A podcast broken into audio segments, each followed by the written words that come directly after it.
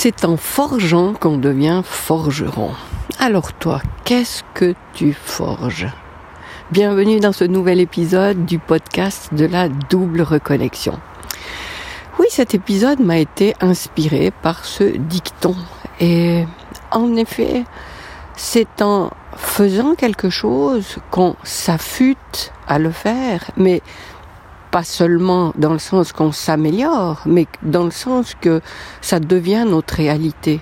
Alors, le langage qu'on utilise au quotidien, les choses que l'on fait au, que fait euh, euh, au quotidien aussi, euh, les pensées que nous alimentons régulièrement, eh bien tout ça contribue à faire en sorte que nous devenons ce que nous appelons à devenir. Et c'est bien en agissant, en pensant, en ressentant que nous alimentons cette réalité en train de se construire. Alors euh, voilà, j'ai pas grand chose d'autre à rajouter, mais voilà, c'est en forgeant que l'on devient forgeron. Ça veut dire que tout ce que tu nourris pendant ta journée, eh bien, tu le deviens.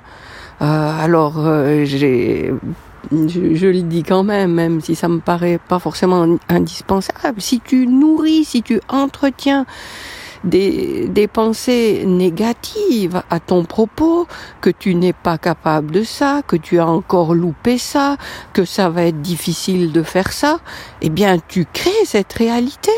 Alors que si tu te dis mais je me réjouis de découvrir ça, ah bah ça je ne sais pas encore faire, je me réjouis d'apprendre et aussi tu euh, tu nourris ta gratitude de tout ce qui t'arrive, de tout ce qui se passe dans ta vie, eh bien c'est ça que tu crées, c'est ça que tu euh, comme un, un, ballon que tu que tu fais grandir dans ta vie. Et plus ce ballon euh, prend la place, plus il élimine, il enlève de la place pour le reste qui est plus négatif alors euh, qui, qui se manifestera inévitablement, bien sûr, nous restons tous des humains.